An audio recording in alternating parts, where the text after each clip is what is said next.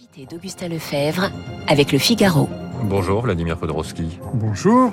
Écrivain, spécialiste de la Russie, on a de nombreux sujets à aborder avec vous. Russe carrément Russe, oui, tout à fait, tout à fait. Russe et français.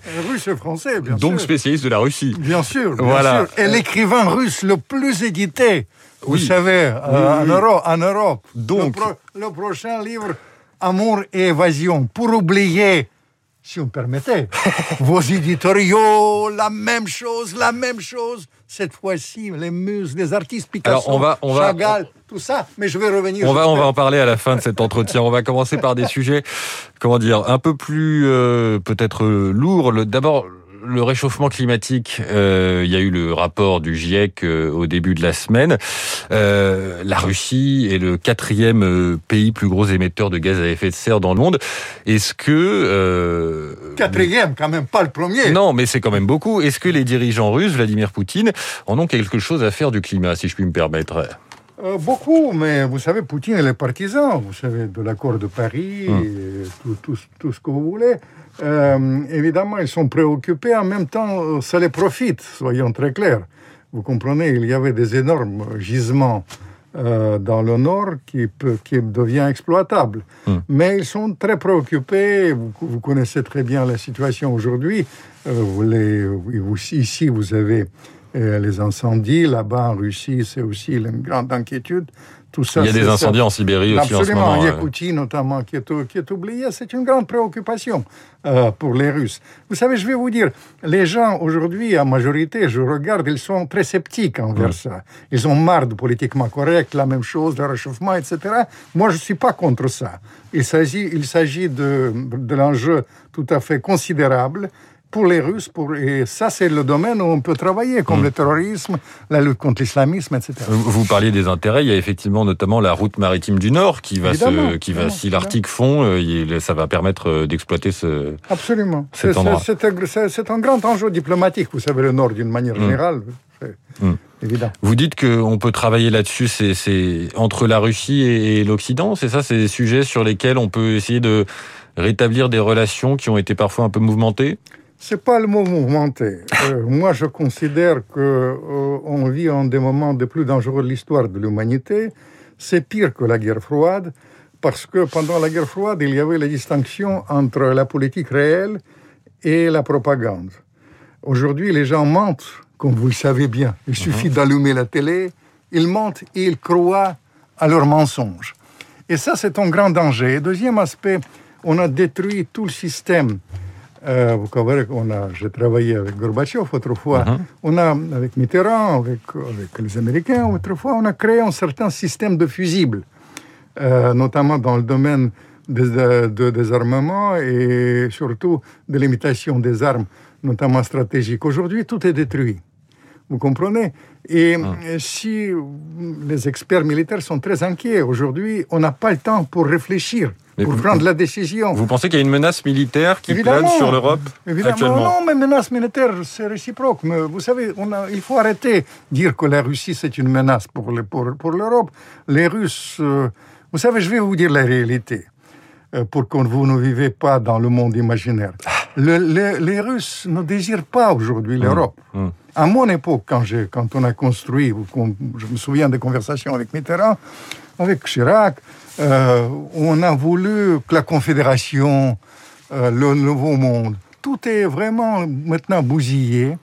Aujourd'hui, les Russes ne désirent pas du tout l'Europe. Je crois qu'on est passé Ils de- pensent, ils pensent que l'Europe est en train de s'islamiser, qu'il n'assume pas ses valeurs judéo-chrétiennes et euh, ils ne désirent pas. Et ça, c'est un grand danger. Dans la réalité, on a poussé la Russie dans les bras de la Chine et je pense que c'est sous-estimé parce que dans beaucoup de domaines, euh, les Russes, ils ont utilisé la manne pétrolière pour transformer l'outil militaire. Ils sont devenus parfois les premiers. Et le poids gé- géopolitique de, de la Russie, notamment militaire, mais le poids aussi démographique et économique de la Chine, ça donne un danger. Il faut arrêter de vivre dans, dans l'illusion, dans le monde virtuel, et essayer de mener un dialogue sérieux sur les sujets que vous avez si bien Mmh. évoqués, si on me permettait. Mais quoi, vous avez évoqué le climat, mais il y a la lutte contre l'islamisme, la Mm. lutte contre le terrorisme, la lutte contre le cy- cyberattaque. Mais vous savez, je vais vous dire, nos, nos premiers- même les Américains, qui ont été tapés pour la Russie pour vassaliser Mhm. notamment l'Europe et tout ce qu'on tout ce qu'on veut. Mais quand ils ont fait tout ça, je tiens à vous signaler, même eux, ils ont été inquiets. Le, le, le sens de, de la rencontre avec Biden, qu'une partie de l'élite américaine, ils ont compris qu'il y a un danger de l'alliance anti-occidentale entre la Chine et la Russie, c'est contre-productif, c'est banal. 8h22, nous sommes en direct avec euh, l'écrivain euh, Vladimir Fedorovski sur Radio Classique. Euh, Ces relations entre la Russie et, et les- l'Occident, elles ont été, euh, elles se sont focalisées depuis un an, notamment sur le sort de l'opposant Alexei Navalny. Il y a un an, il a été empoisonné, transféré à l'hôpital en Allemagne. Il est revenu, il s'est fait emprisonner, il a entamé une grève de la faim. Euh, les dernières nouvelles euh, datent de février. Est-ce qu'aujourd'hui on sait comment il va? Il est toujours emprisonné? Il est toujours emprisonné. Euh, J'ai beaucoup de sympathie pour Navalny. Vous savez, pour, modestement, j'étais cofondateur d'un des premiers partis démocratiques Oui. autrefois. Et on a occulté de dire aujourd'hui, c'est l'anniversaire de la fin du communisme. Une chose historique, Mhm. Un 30 ans. cadeau de Dieu qui nous est tombé. Et finalement, on a, on a réussi une percée vers la liberté et après, on a raté toute cette période pitoyable de post-communisme. Navalny, euh, je, je, je pense qu'il joue un rôle tout à fait important contre, contre la lutte la- dans la corruption. Pour le reste, euh, vous vivez encore une fois dans le- dans l'illusion. Mais c'est Si pour ça que je vous interroge là-dessus. Si vous pensez que Navalny, c'est une alternative, ou d'une manière générale, les, les pro-occidentaux aujourd'hui sont alternatives à Poutine, c'est- c'est c'est une illusion. Parce que vous comprenez, là, hum, euh, tout d'abord, euh, Poutine, qui est un malin, il, il a instrumentalisé ça. Il présente, euh, utilisons encore une fois le mot instrument, euh, Navalny comme instrument de la politique occidentale. Vous comprenez seulement. C'est pas vrai parce qu'en lui, il y a euh, une dimension de la lutte contre le- le- la corruption, mais il a deux faiblesses. Le fait que les Russes perçoivent ça et associent ça avec la période qu'ils détestent le plus dans leur histoire.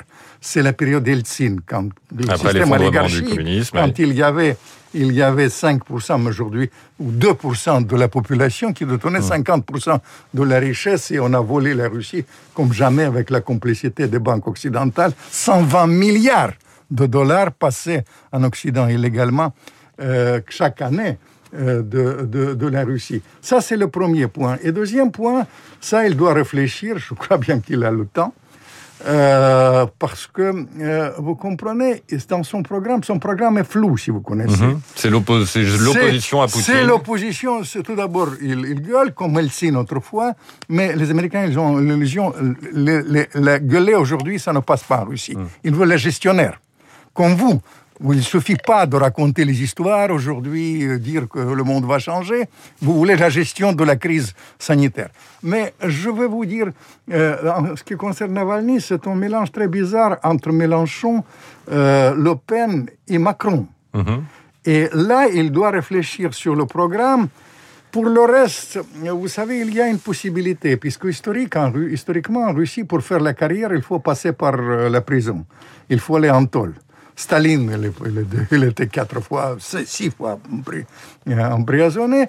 Peut-être il a une certaine, une certaine euh, chance euh, pour être enten- en- entendu, mais le verrouillage du système de Poutine est tel que franchement, c'est plus au moment de la succession qu'il faudra regarder les choses. Mais euh, les enjeux sont considérables. Mm. Euh, parce que, là, vous savez, dans deux ans, c'est quand même les élections en, Ru- en Russie. Ils disent souvent, encore une fois, les Occidentaux, qu'il va rester euh, pour, pour toujours, Poutine. Il va rester peut-être, mais il va, rester comme, comme Deng 2036. Xiaoping. Oui. Vous comprenez Il va prendre le, le poste honorifique euh, de président du club de Mm. judo, je vous donne l'info, Mhm. et il va verrouiller la Russie. Comme, comme- Vladimir Poutine, qui est effectivement amateur de, de sport de, de combat, De combat, et spécialiste de, de judo. Euh, après toutes ces discussions euh, géopolitiques, Vladimir Fedorovski, je voudrais qu'effectivement on, parle de votre euh, prochain livre.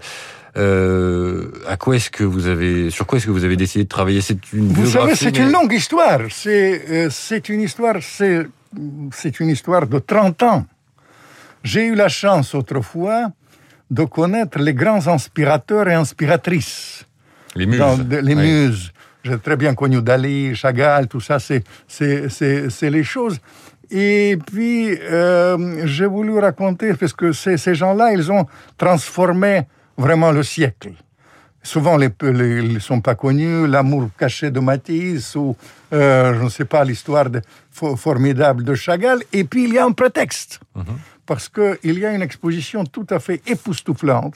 Il vise un million et demi de visiteurs. Certainement, vous allez m'inviter, puisque je suis un grand connaisseur de, de, ça. À la Fondation Vuitton, les organisateurs me disent qu'en France, il y aura deux événements l'année prochaine. Mhm. C'est les élections présidentielles et leur exposition, les icônes de l'art moderne, euh, ça s'appelle Morozov. Et je raconte tout ça, les, tableaux, la magie de ça, et je fais ça avec beaucoup de bonheur pour vraiment euh, trancher avec cette ambiance de sinistrose, parce que la France exige quelque chose d'autre que les choses sinistres.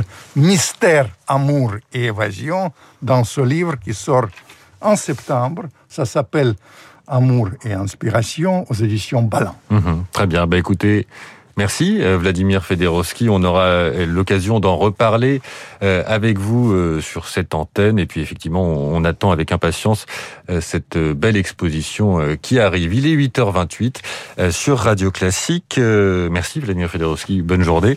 Dans un instant, c'est le rappel des principaux titres de l'actualité. Puis la revue de presse de Victoire Fort. Victoire Fort qui va nous détailler aujourd'hui un petit peu de cuisine, mais de cuisine électorale.